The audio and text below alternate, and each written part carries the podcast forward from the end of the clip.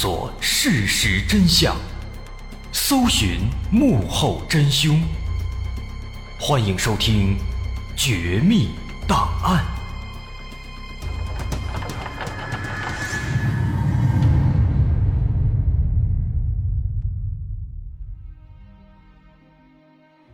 还原事实，探索真相。欢迎继续关注《绝密档案》，我是大碗。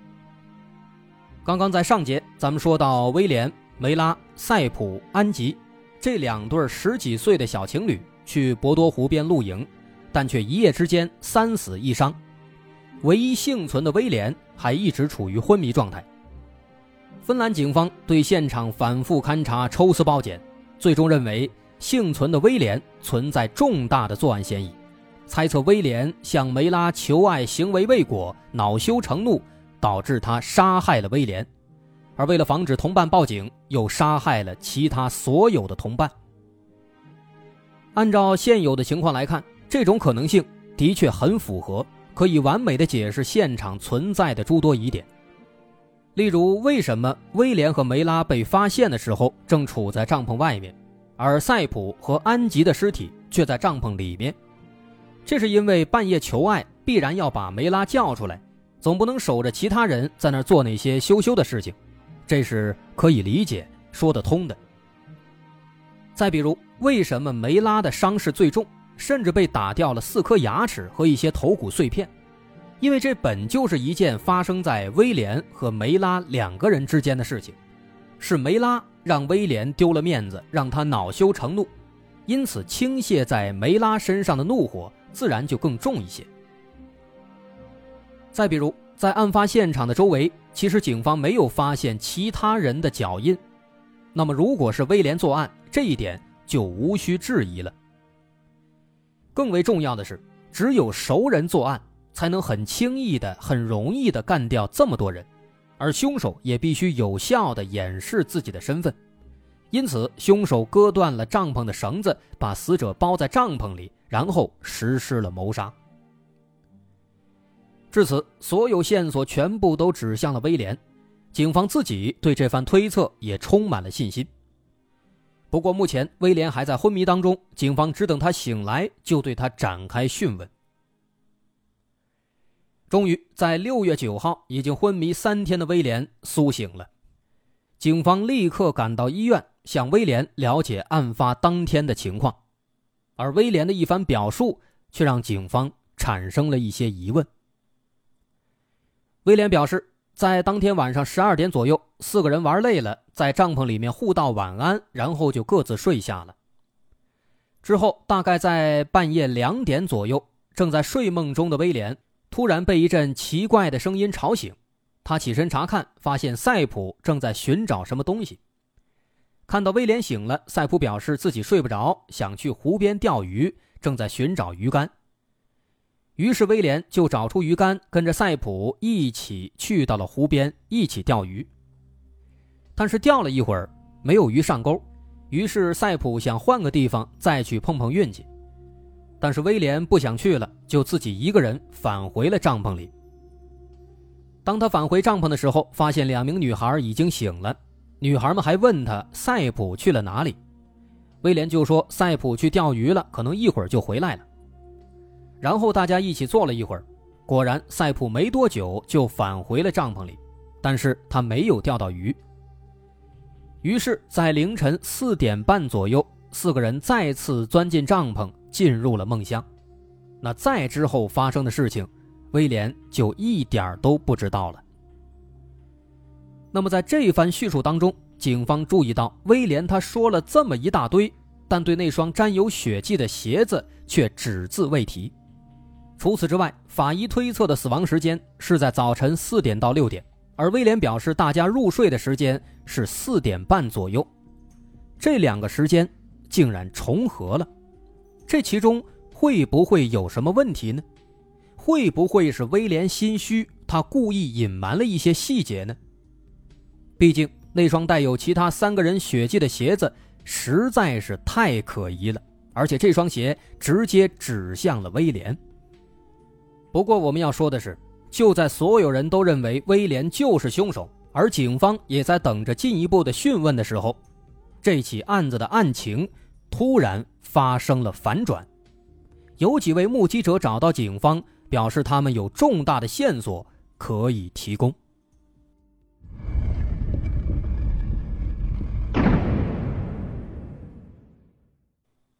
一九六零年六月十三号，有两名少年急匆匆的来到警局，给警方提供线索。两人表示，在案发当天早晨五点左右，他们曾经目击过案发现场。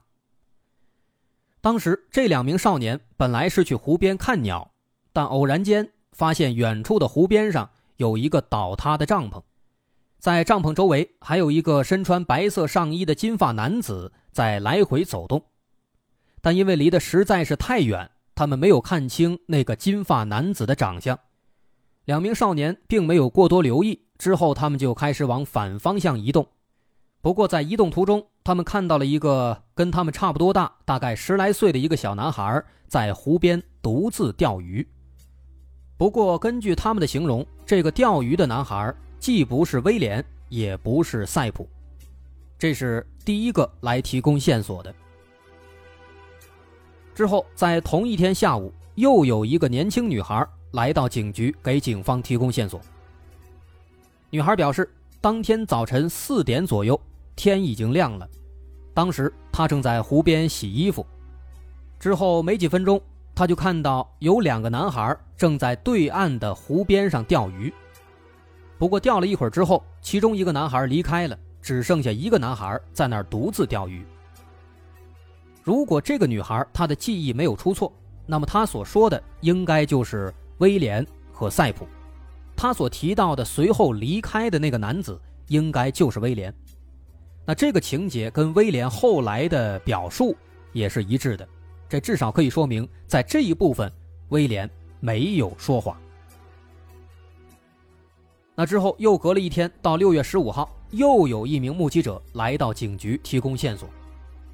这名目击者是一个十四岁的孩子。这个孩子表示，在案发当天早晨四点半，他来到湖边钓鱼，顺便等一位朋友。他一边钓鱼一边等，一直等到了六点，朋友来了，于是两人继续向湖边行走。这时候，他们看到了一个奇怪的男子从帐篷的方向急匆匆地走过来。这个男子身高在一米七到一米八左右。一头金色头发，梳着一个大背头，穿着白色上衣和深色裤子。那么，这位十四岁的目击者，其实就是刚刚最开始的那两位目击少年他们看到的正在钓鱼的小男孩。当时呢，他正在一边钓鱼一边等朋友。所以，不难发现，这三波目击者他们提供的信息是可以相互印证的，可以确定他们没有说谎。他们的记忆也没有出现差错。那么由此其实也就印证了之前法医推测的死者死亡的时间是在早上四点到六点之间。毕竟四点左右的时候，那个女孩还看到了威廉和赛普在一起钓鱼。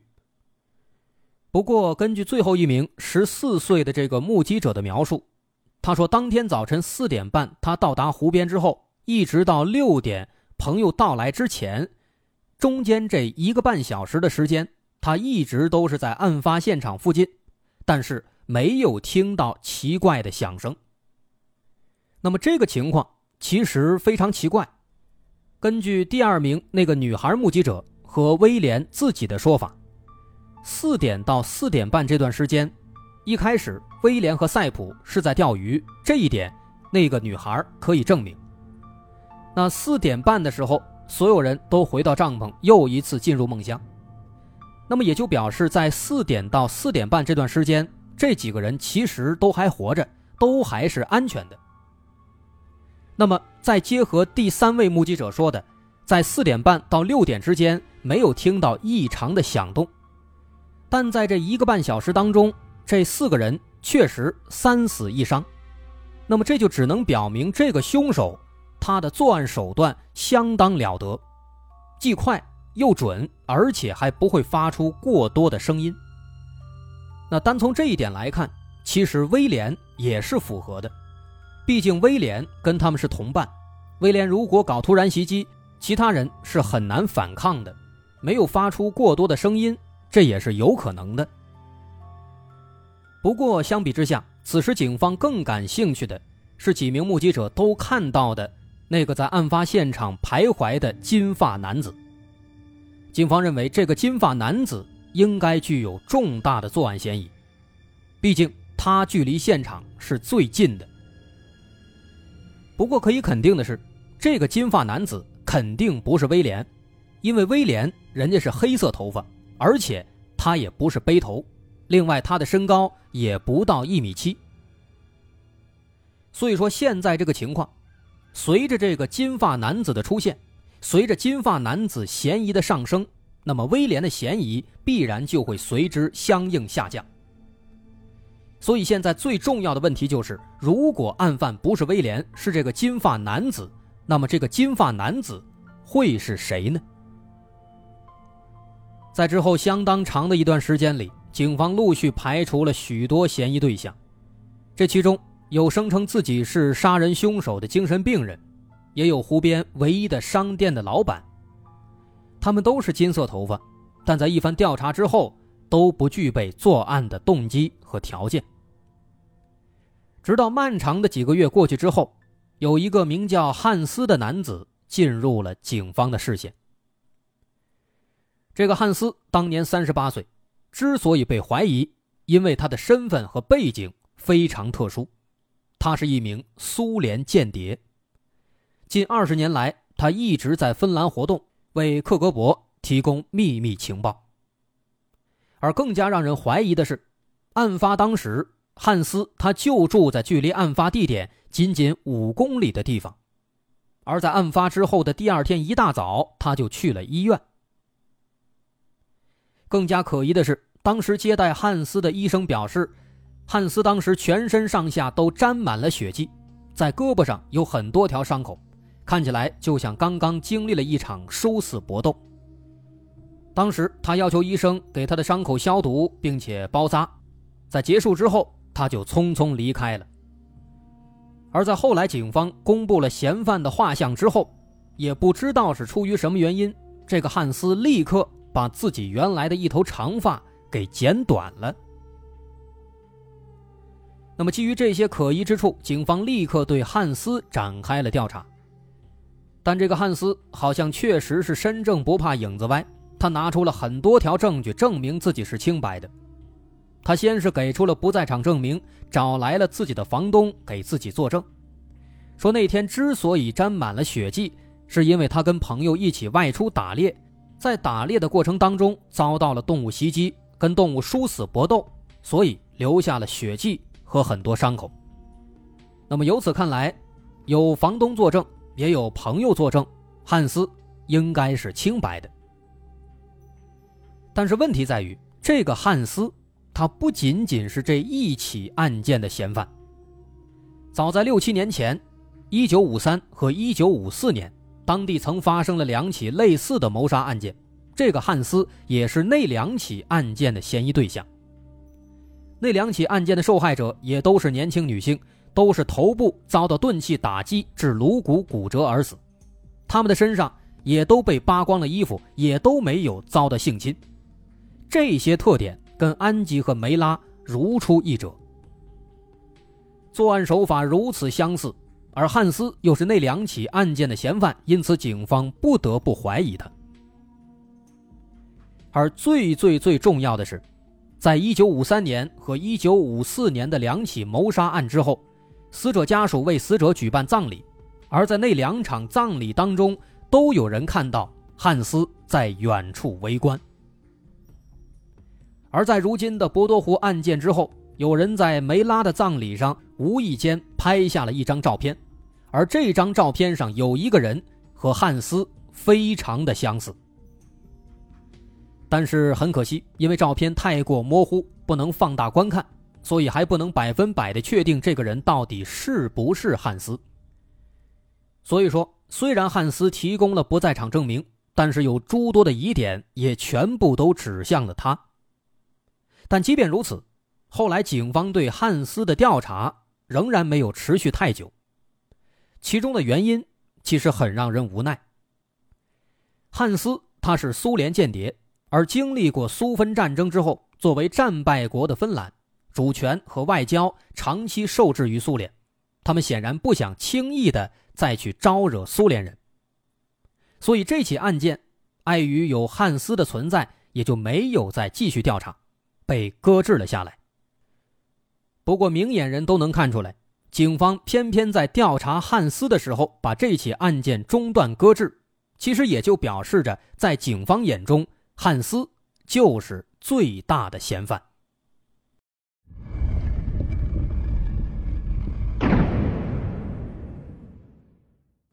自此之后，又过了将近半个世纪，这起案子始终没有得到解决，始终没有盖棺定论，一直到了二零零四年三月。零四年三月。这起案件唯一的幸存者威廉突然被警方逮捕并被起诉，在警方口中，这起案件的真相是这样的：一九六零年六月五号，威廉和伙伴们来到博多湖。当天傍晚，威廉向女朋友梅拉表示希望尝试一下男女之间的羞羞的禁果，但是遭到拒绝。一旁的赛普也帮着梅拉劝说威廉，但为了找回面子。威廉和赛普就发生了争执。当天凌晨四点半，在大家都重新睡下之后，为了报复女友的拒绝以及对赛普的迁怒，被愤怒冲昏头脑的威廉残忍地谋杀了他们。为防止事情败露，他也顺手杀害了安吉。在三人死亡之后，为了迷惑警方，威廉故意褪下了梅拉的衣服，又把各种物品散落出来，造成抢劫以及强奸的假象。但毕竟，他还是个孩子，他还太过年轻了，这番假象实在是太假了。而为了能够不被怀疑，他又假装晕厥，并在苏醒之后谎称失去了当晚的记忆。这就是警方给出的这起案件的真相。这番推测听起来合情合理，威廉也因此被送上了法庭，被关进了监狱。不过，随着科技进步，很快威廉的律师就推翻了警方和检方的猜测，把威廉救了出来。当时，威廉的律师拿出了一件非常非常关键的证据，这个证据在后来才被发现。因为案发当年技术还不够成熟，在现场并没有发现精斑，而在威廉被起诉之后，他的律师重新检查了当年在案发现场散落的物证，在二次鉴定之后。有了惊人的发现，在现场发现的一个白色枕套上，提取到了一处精斑，而这处精斑不属于威廉，也不属于赛普，但这个枕套又是露营之前刚刚买的，这也就说明在案发现场肯定还有另外一名男性，但这名男性到底是谁，依然无法确定。不过，这个证据足以证明威廉。他应该是清白的，于是最终在零四年十月七号，威廉被宣判无罪。那么这起案件真正的凶手到底是谁呢？在威廉被宣判无罪之后，芬兰警方对这起案子没有再做进一步的侦查。不过，有一位叫做安德烈的民间侦探却发现了一些新的线索。二零一二年，安德烈在当地一家杂志社。找到了一张多年前一位无名摄影师在无意间拍下的汉斯的照片。这张照片是在一家酒馆中拍摄的，而在这张照片中，安德烈惊讶地发现，汉斯竟然是一头金发。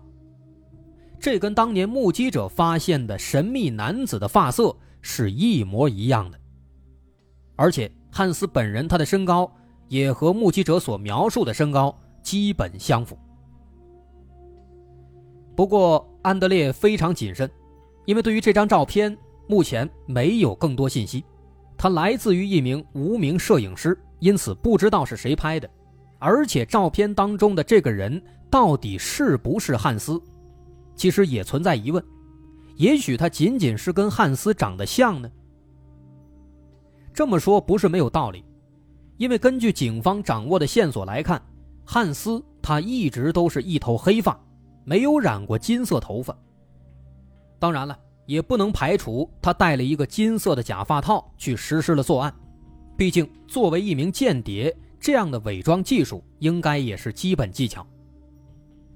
这是安德烈发现的一些问题。